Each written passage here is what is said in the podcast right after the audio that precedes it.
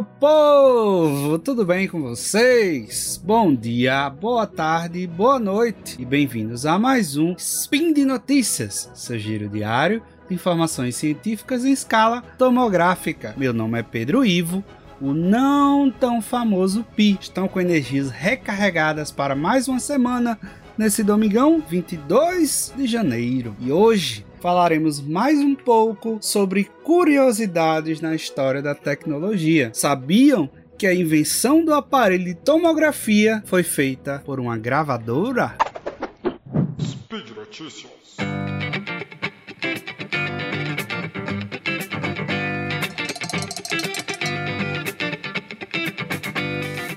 Spin de hoje é meio que uma coincidência barra homenagem, né? Meu cachorrinho Billy, ele tá bem doente e ele vai precisar fazer uma tomografia.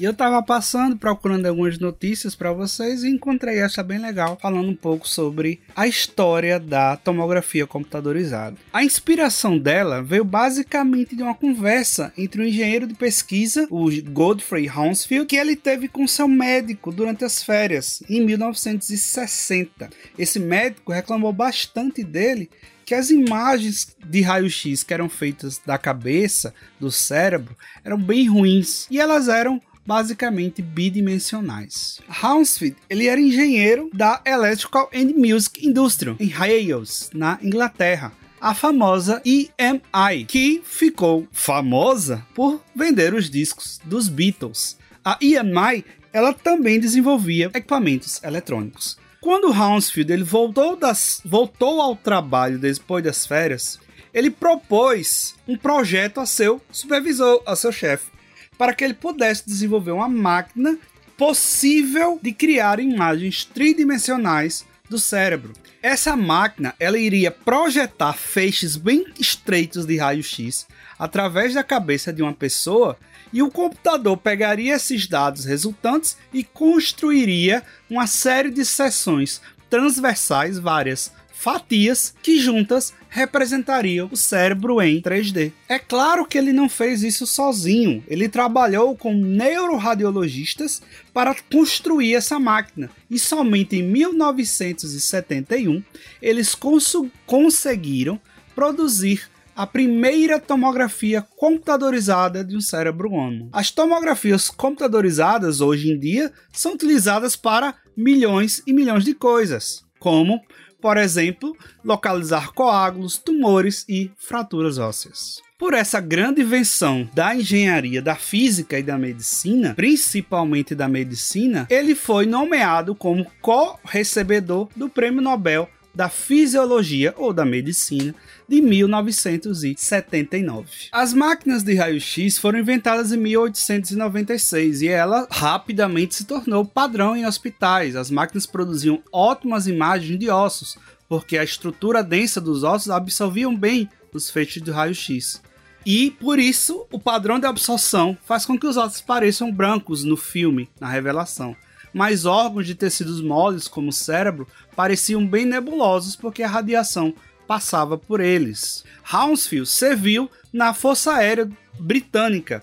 Lá ele aprendeu o básico de eletrônica e de radares. Em 1951, ele ingressou na IMI e desenvolveu sistemas de armas guiadas e radares. Sim, a mesma empresa que gravava os discos dos Beatles, ela fazia armas guiadas e radares. O seu interesse por computadores cresceu bastante em, e em 1958 ele ajudou a projetar o MDEC, o primeiro computador totalmente transistorizado disponível comercialmente fabricado na Grã-Bretanha. Depois desse projeto, o supervisor, que não era nada esperto, forçou o House e disse: Olha, ou você faz outra coisa super fantástica, ou seu emprego vai embora. E aí, com essa pressão toda, ele lembrou da conversa que ele teve com o seu médico e propôs a seu supervisor por que não trabalhar nessa nova máquina para fazer esse escaneamento 3D do cérebro humano? Hounsfield ele trabalhou com os neuroradiologistas James Ambrose e Louis Krell para construir o primeiro protótipo. Ele era pequeno o suficiente para ficar em cima de uma mesa. Eles testaram a máquina em pequenos porcos e depois de produzir com sucesso imagens de seus cérebros, os três homens construíram um scanner de tamanho real, capaz de fazer o escaneamento de um cérebro humano. O tomógrafo foi testado pela primeira vez em cérebros humanos que estavam preservados em formol. Mas esses cérebros eles não eram ideais, porque o formol havia endurecido tanto os tecidos que eles não pareciam mais com a matéria cerebral normal. E aí eles precisavam de um cérebro vivo para poder fazer esse teste. E aquela velha história, você nunca vai conseguir testar primeiramente humanos, né? Assim, apesar de que hoje em dia cada vez mais se utiliza menos os animais para testes, eles começaram a usar cérebro de vacas frescos. Cérebro de vacas que tinham acabado de ir para o abate, eles retiravam esse cérebro ainda fresco e usavam é, esse cérebro. Mas, infelizmente, esses cérebros, eles não podiam ser usados. Por quê? Porque o choque elétrico que as vacas tomavam antes de serem abatidas, elas enchiam o cérebro de sangue. E esse fluido obstruía a visão do radiologista sobre a estrutura do órgão. Então Ambrose, que ele era parte judeu, ele sugeriu usar vacas coxa. Por quê? Porque elas tinham em vez de elas serem atordoadas com choque elétrico, elas tinham suas jugulares cortadas. Esse processo drenou todo o sangue do crânio e permitiu que a tomografia fosse feita de forma clara. Depois de vários testes bem-sucedidos, a máquina estava pronta para ser experimentada em um ser humano. O scanner então foi instalado em 1971 no Etcombe Morley Hospital de Londres, onde Ambrose trabalhava. O primeiro paciente era uma mulher que apresentava sinais de tumor cerebral. Ela ficou então deitada em uma mesa enquanto raios-x eram disparados em seu crânio, de um único lugar acima de sua cabeça. Os feixes passavam por ela e atingiam um detector de cristal alojado no pórtico abaixo de sua cabeça. Tanto a fonte de raio-x quanto o detector se moveram ao redor da cabeça dela, incrementando de um grau até que girasse 180 graus.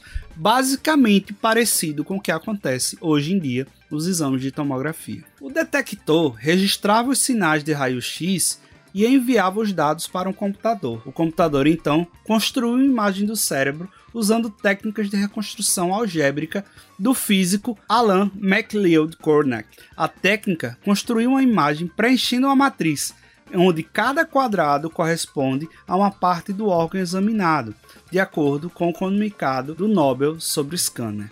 Como o detector de cristal era 100 vezes mais sensível que o filme de raio-x, a resolução da densidade era muito maior, tornando a imagem resultante muito mais nítida. Cormack dividiu o prêmio Nobel de 1979 com Hounsfield. E como é que foi essa primeira imagem? A varredura levou 30 minutos e a construção computadorizada levou mais duas horas. A imagem mostrava uma massa cística do tamanho de uma ameixa no lobo frontal esquerdo do paciente. A EMI começou a fabricar os tomógrafos e os vendeu para hospitais com sucesso.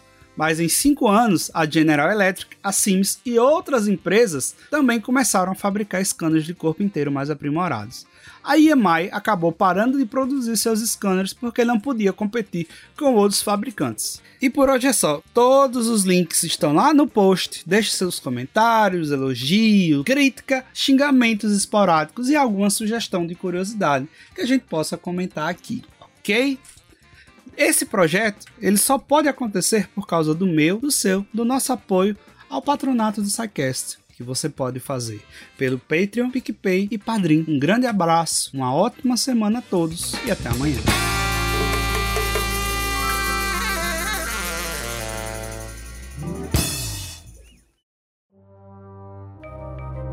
Este programa foi produzido por Mentes Deviantes. deviante.com.br